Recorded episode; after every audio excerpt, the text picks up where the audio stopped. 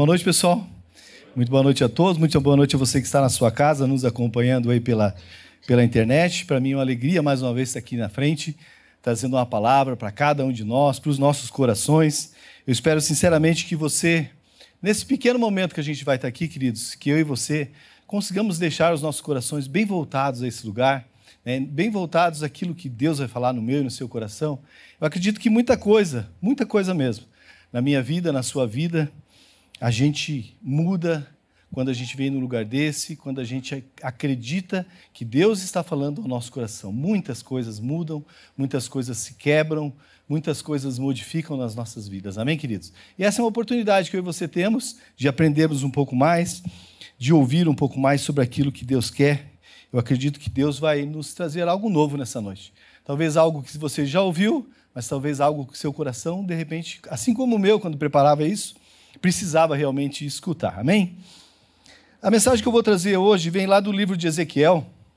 Ezequiel foi um profeta, um dos profetas notáveis da Bíblia, queridos, que viveu 600 anos aproximadamente antes de Cristo.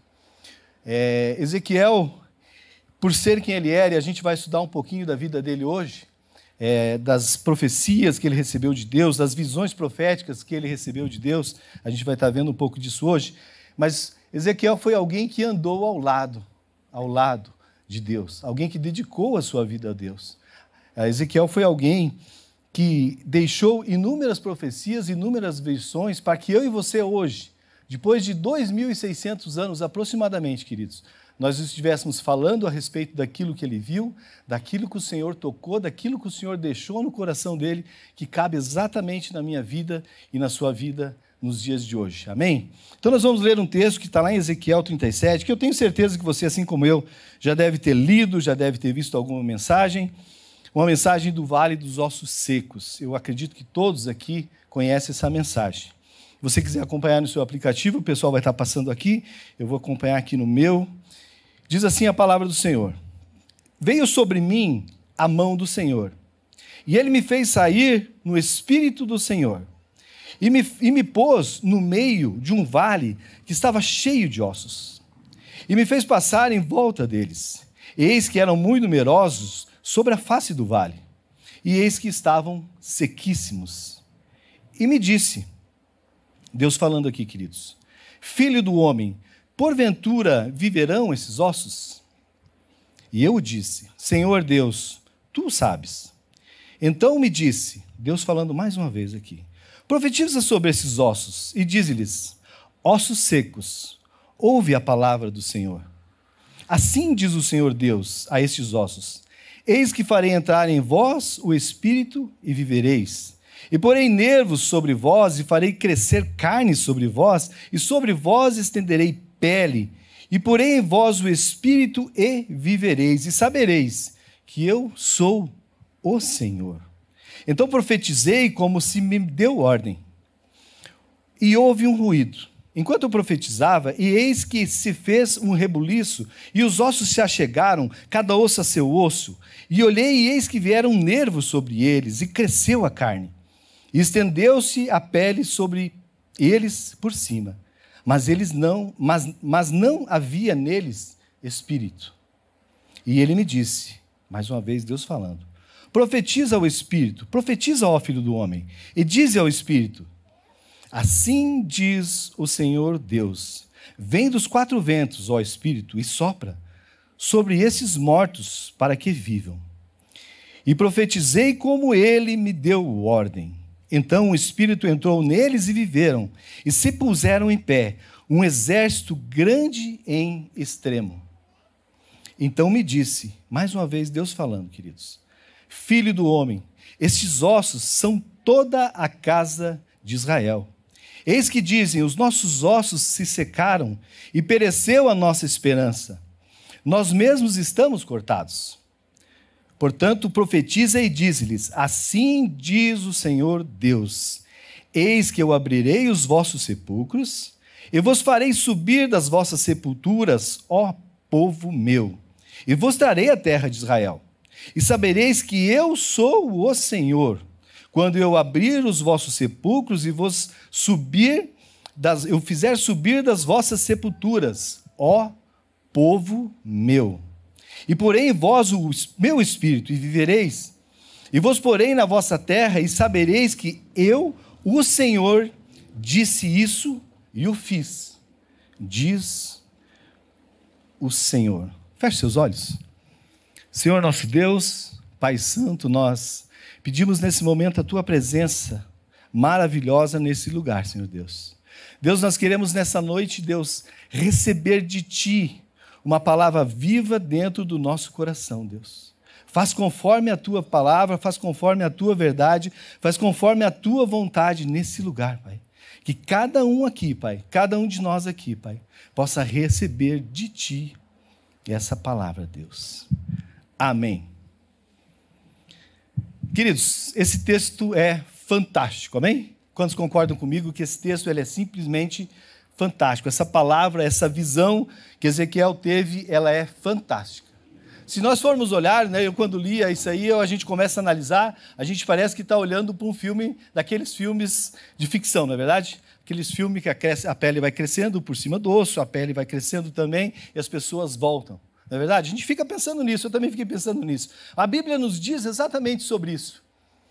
Que a mensagem da cruz, veja bem, a Bíblia nos diz que a mensagem da cruz, para aqueles que não creem, ela é uma loucura.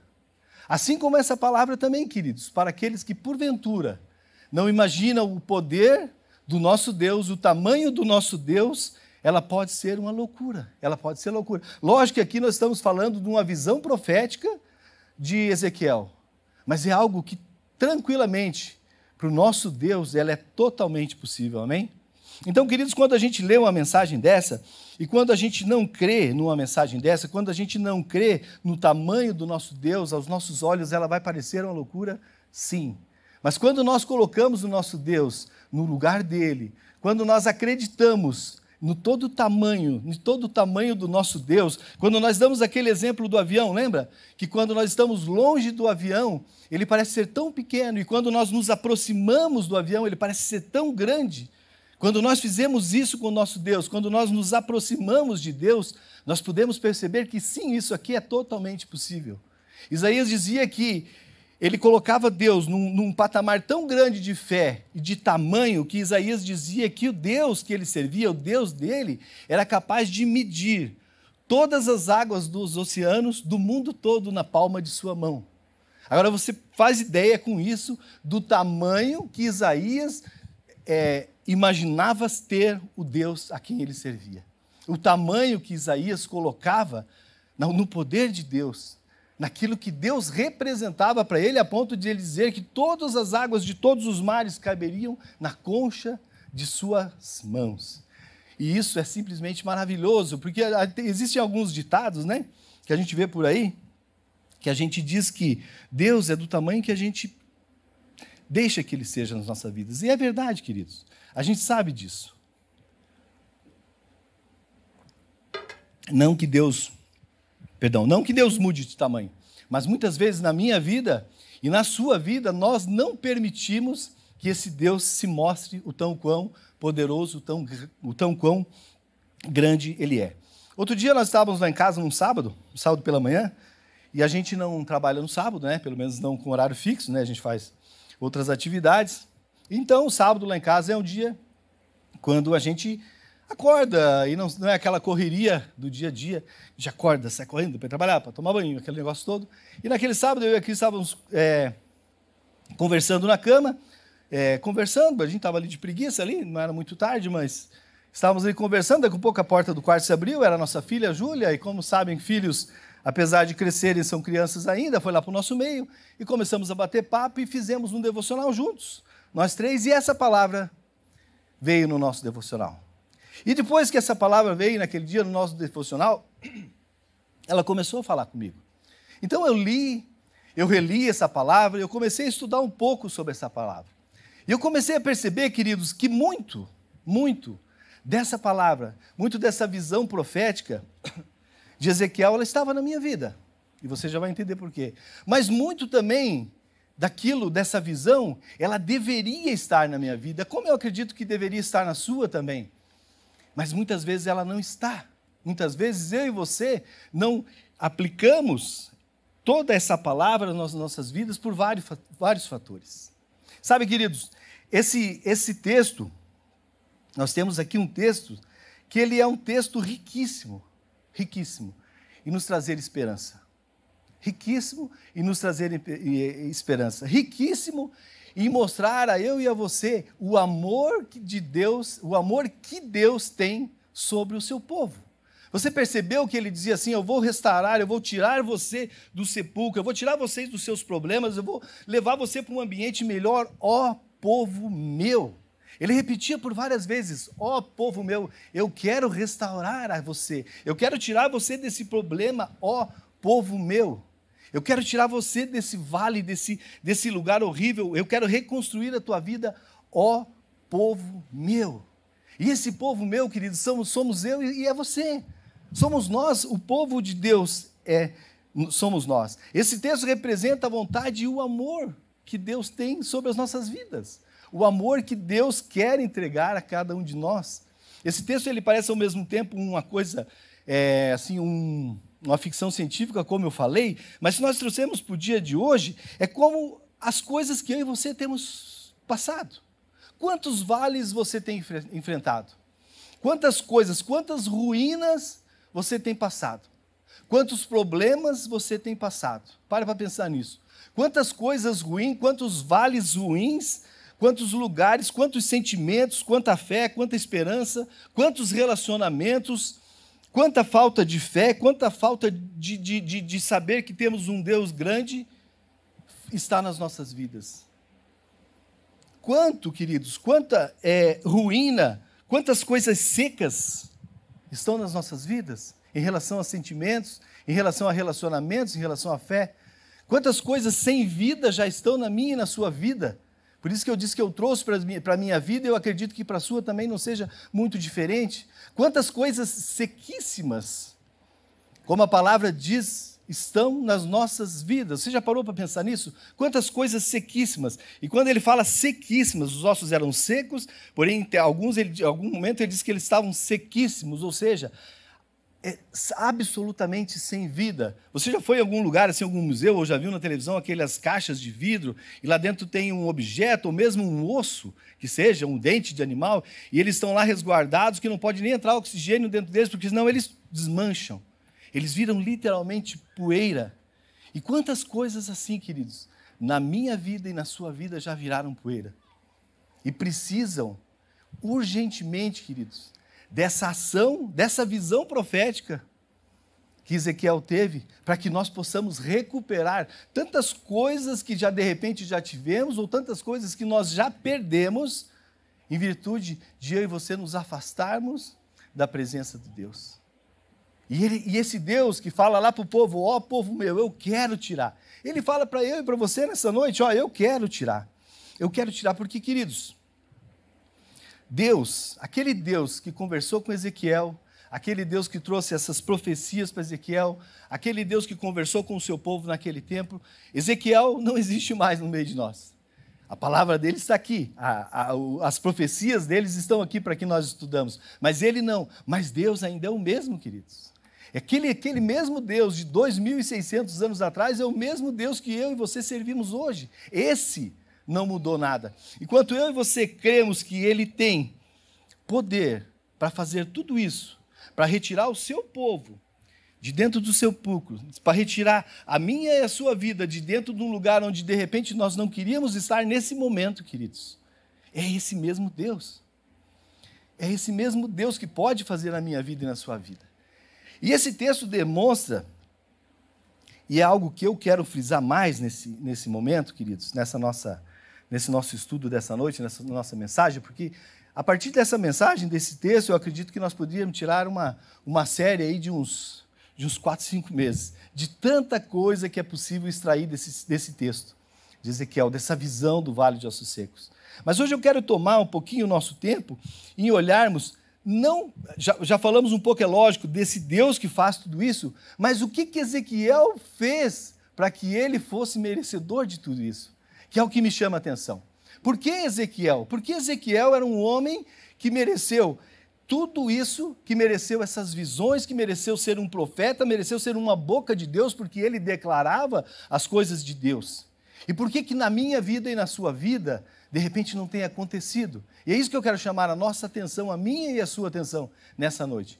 Queridos, Ezequiel era um profeta que viveu 600 anos antes de Cristo, que dedicou 20 e poucos anos da vida dele ao sacerdócio, né, a, a, a ser alguém que trabalhou, ele ficou viúvo, então ele ficou somente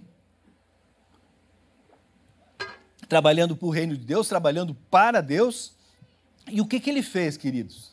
O que, que ele fazia de tão maravilhoso, vamos dizer assim, que ele tinha toda essa, essa esse, esse achego com o nosso Deus, com o nosso Pai? O que, que eu e você podemos fazer para que eu e você tenhamos um pouco disso nas nossas vidas? Que eu acho que todos nós aqui queremos isso, não é verdade? Todos nós queremos essa proximidade que Ezequiel tinha com Deus. Eu queria isso para a minha vida, eu tenho certeza que você também queria isso para a sua vida. Então, queridos, eu, e eu, eu, eu, eu separei alguns pontos.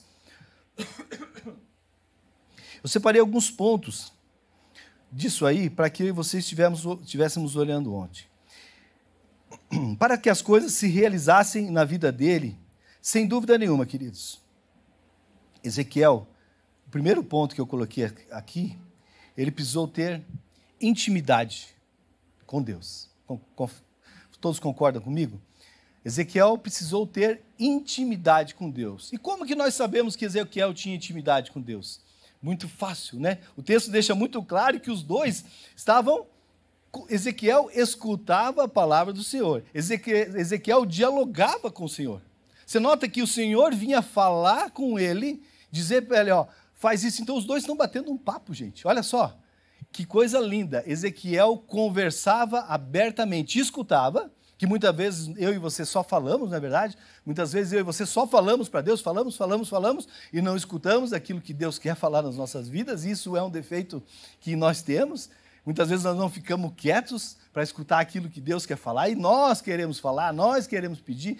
Claro que isso é maravilhoso, que nós precisamos pedir, precisamos agradecer, precisamos falar com Deus, mas nós precisamos daqueles momentos onde eu e você vamos escutar. Se Ezequiel não escutasse o Senhor, ele não ia ter receber essas informações, essas profecias para ele entregar para o povo.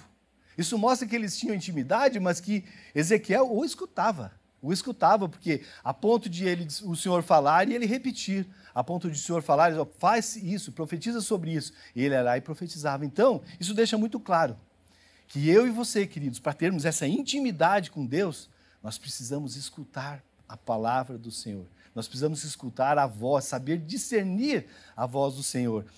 Quando ele dizia assim, ó, profetiza sobre esses ossos, profetiza sobre o Espírito, era Deus falando exatamente a ele. Era Deus dando instruções a ele. Era Deus falando a ele o que, que ele deveria fazer. Outra coisa que chama atenção na vida dele é a confiança que ele tinha em Deus. A confiança que Ezequiel tinha em Deus. Esse texto ele descreve que essa visão é como se, como falei no início, se Deus colocasse a minha vida e a sua vida em vários lugares, querido. Eu queria que você imaginasse em quantos lugares, em quantos vales você já passou.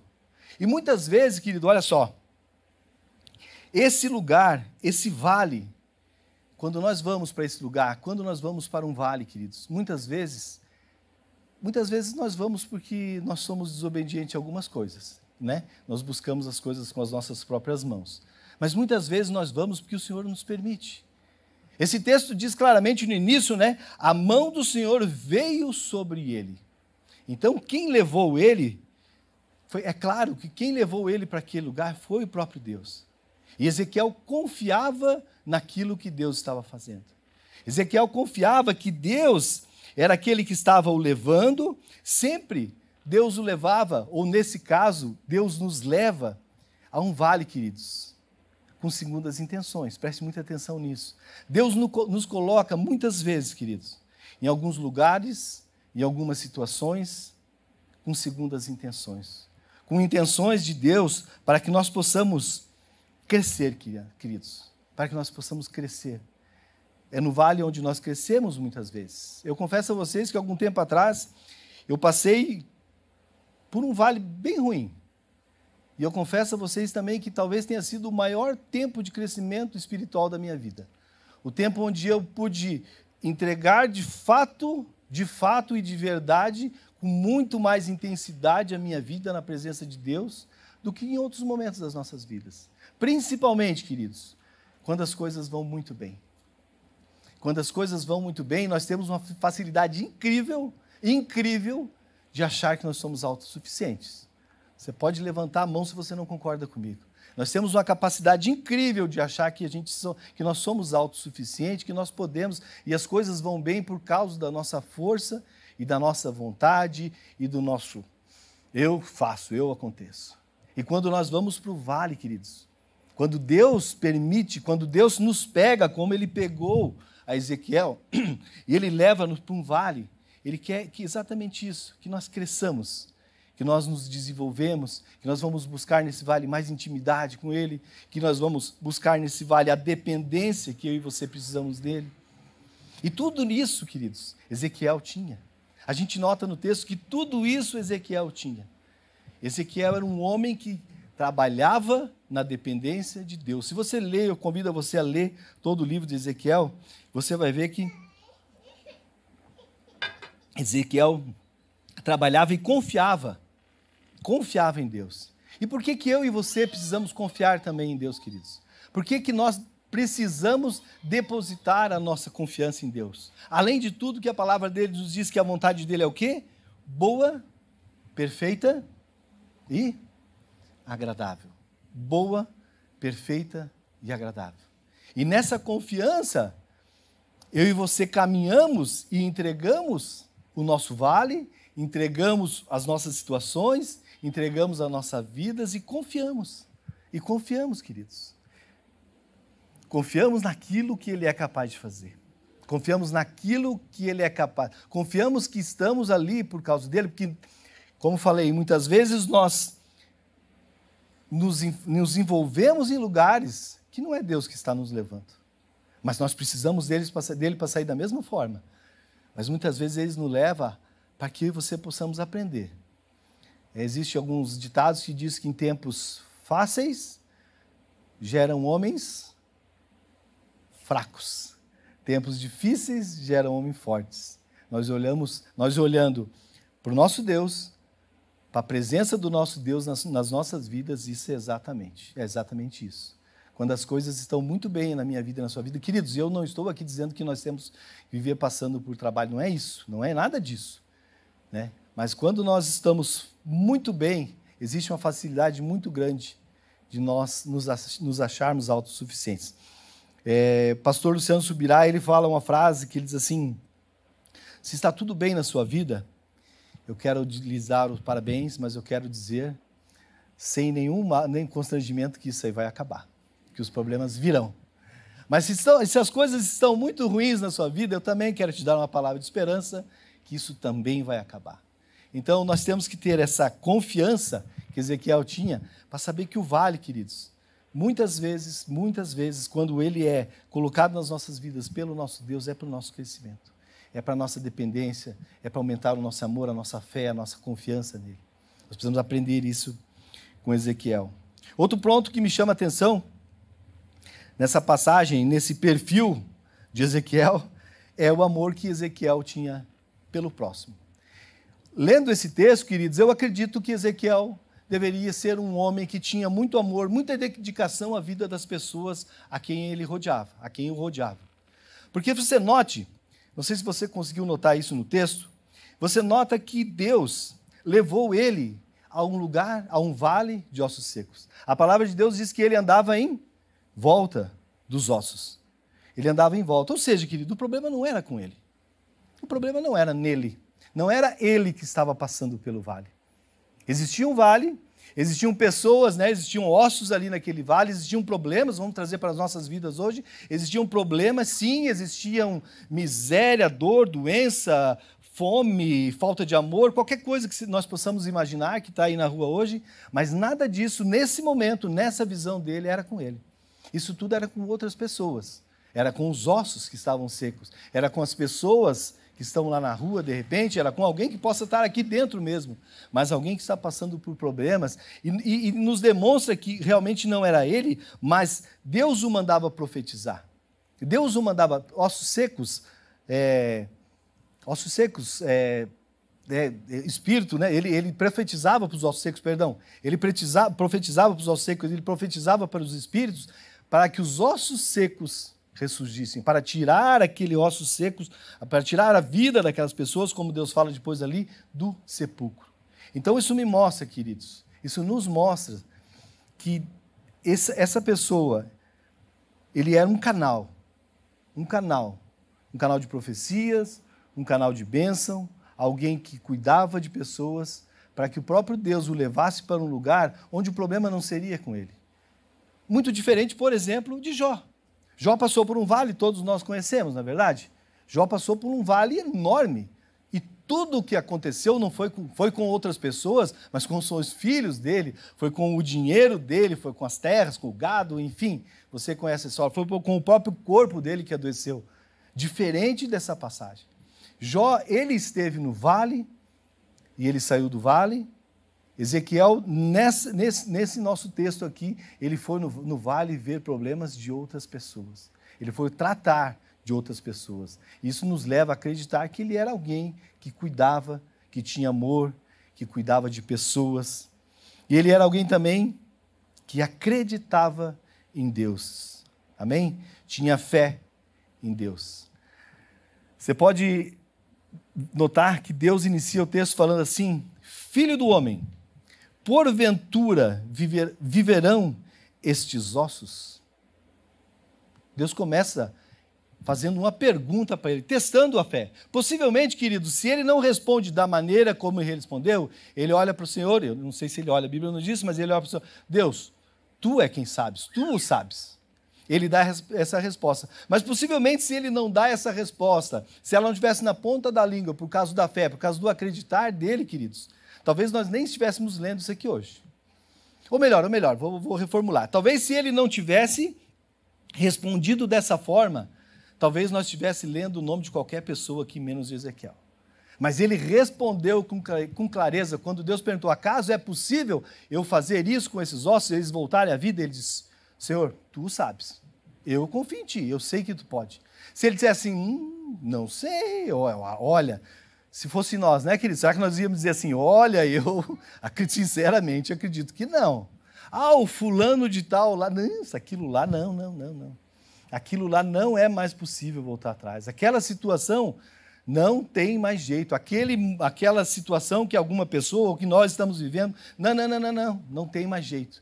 Se a resposta dele fosse essa, queridos, provavelmente hoje nós estaríamos aqui sim, lendo essa passagem sim, com outro nome sendo esse personagem. Porque Deus não iria levá-lo se ele não cresce, se ele não acreditasse realmente. Deus não ia fazer esse milagre dessa visão se ele não cresce que Deus era capaz de fazer. Porque a palavra do Senhor diz que se eu e você não clamarmos, até as pedras clamarão, não é verdade? Então Deus provavelmente ia usar outra palavra, outra pessoa. Então a fé, aquilo que ele acreditava, queridos, que Deus era capaz de fazer, levou ele a passar por tudo isso aqui. Isso chama a minha e a sua atenção. Até onde nós estamos, até onde a nossa fé está preparada para passar por um momento desse, para passar pelo vale, para passar por alguém que está no vale. Né? E, sinceramente, queridos, Ezequiel não perdeu essa oportunidade. E será que muitas vezes eu e você não estamos perdendo essa oportunidade, né? O Senhor tem nos perguntado e nós temos dito assim: não, não. Não, não. Ih, aquele lá, aquela lá, ou, ou determinada situação, hum, aquilo ali não tem mais jeito. E Deus vai usar outra pessoa, Deus vai utilizar de outras formas, mas Ele vai fazer. Ele é poderoso para fazer e Ele vai fazer. E Ezequiel tinha essa fé, essa sabedoria. Uma outra coisa que me chama a atenção nesse, nesse texto é a obediência. A obediência de Ezequiel. Ele diz ali, não sei se você reparou, mas em, em, nas duas vezes que o Senhor manda com que ele profetize, ele diz assim: Então profetizei como se me deu ordem. Então eu fiz aquilo que o Senhor me mandou. Então eu fiz a vontade de Deus. Então eu obedeci aquilo que Deus queria para minha vida. Eu não fiz, Deus me mandou fazer de uma forma e eu fiz de outra forma, não. Eu fiz exatamente de acordo com a vontade de Deus. Eu fiz exatamente daquilo que ele mandou eu falar.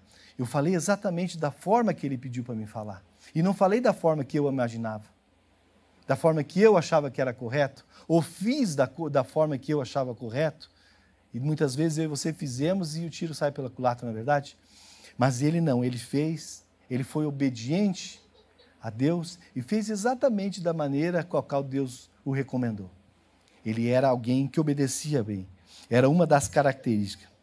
E queridos, e eu quero dar, para a gente estar finalizando, eu quero dar alguns motivos para a minha vida e para a sua vida hoje, de nós fazermos exatamente o que ele fez.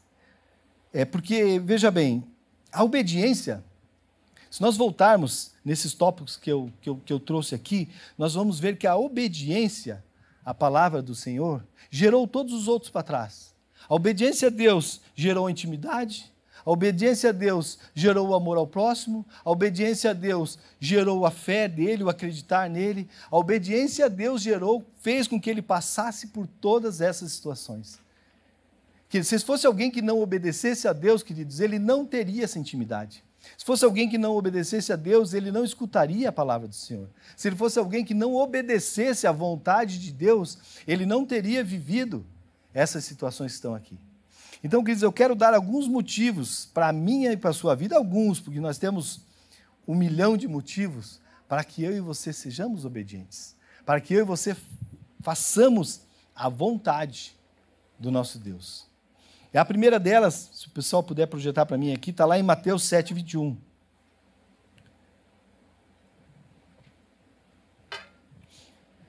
Mateus 7, 21. Nem todo aquele que diz Senhor, Senhor entrará no reino dos céus, mas aquele que faz a vontade, que aquele que obedece a meu Pai que está no céu.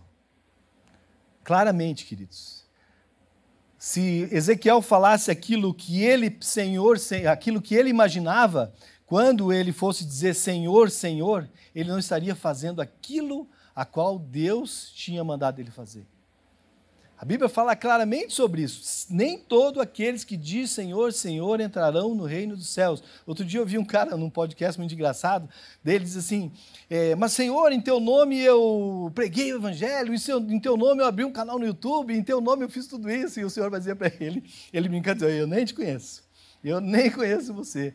Então, assim, queridos, Existem muitas pessoas, muitas, claro, muitas pessoas hoje aí fora falando obedientemente o que a palavra do Senhor fala, o que Deus recomenda.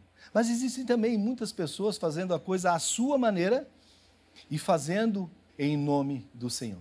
Então, isso tem que ficar no meu e no seu coração. Nós precisamos fazer a vontade dele. Nós precisamos obedecer à vontade dele. E está aqui, ó. E a vontade dele, queridos, é a palavra dele. Simples assim. Tudo aquilo que sai fora disso aqui não é a vontade do nosso Deus.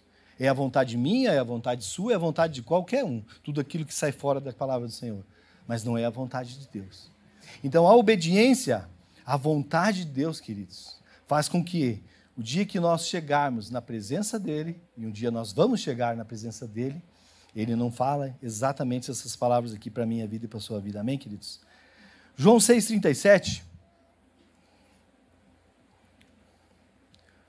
João 6,37 diz assim: Todo aquele que o Pai me dá virá a mim, e o que vem a mim, de maneira nenhuma eu lançarei fora.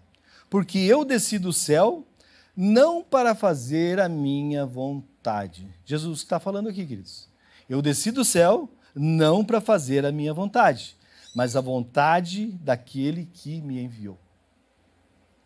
Muitas vezes, queridos, eu e você fizemos a nossa vontade. Falamos há pouco Fernando acho falou alguma coisa a respeito disso aqui na frente há pouco. Muitas vezes nós fizemos a nossa vontade. E o próprio Deus, o próprio Jesus, quando ele esteve aqui, quando ele encarnou, quando ele esteve na terra, o próprio Deus veio para fazer a vontade do Pai. O próprio Deus, queridos. O próprio Jesus veio para fazer a vontade do Pai. E a vontade do Pai, olha só, que me enviou é esta: que nenhum de todos aqueles que, que me deu se perca, mas que eu ressuscite no último dia. Porquanto a vontade daquele que me enviou é esta: que todo aquele que vê o Filho e crê nele tenha vida eterna, e eu o ressuscitarei no último dia. Jesus veio fazer a vontade do Pai. Eu e você precisamos fazer também. Assim como Jesus, a vontade do Pai. Eu e você precisamos obedecer à vontade do Pai. Romanos 8, 28. Ótimo isso aqui. E ótimo, esse aqui cabe também para os dias de hoje. Não para só quando nós formos ter com o Senhor, não. Ó. E sabemos que todas as coisas contribuem juntamente para o bem daqueles que amam a Deus, daqueles que são chamados segundo o seu propósito, segundo a sua vontade. Sabemos que todas as coisas cooperam para o bem daqueles que amam a Cristo. Tem outra tradução que fala assim: daqueles que fazem a vontade de Deus. Todas as coisas cooperam, queridos. Todas as coisas cooperam. Todas as coisas contribuem juntamente. São duas tradições diferentes, mas que dizem a mesma coisa. E João 9,31, para nós finalizarmos. Ora, nós sabemos que Deus não ouve a pecadores. Engrossou o caldo aqui, né? Como é diz, diz Lucão, botaram maisena aqui, né? Ora, nós sabemos que Deus não ouve a pecadores mas se alguém é temente a Deus e faz a vontade dele, ele o ouve. Alguém que faz a vontade dele, ele o ouve. Alguém que obedece à vontade dele, ele o ouve. Do contrário, ele não escuta. Outra palavra diz que assim que Deus tem o rosto de lado para as pessoas que praticam males, para pessoas que não obedecem à vontade de Deus. Queridos, então, se eu e você queremos, de alguma forma, queridos, viver algo parecido com aquilo que Ezequiel viveu, algo parecido com aquilo que Ezequiel é, vivenciou na presença do Deus, queridos, eu, eu diria que nós precisamos começar pela obediência à vontade de Deus.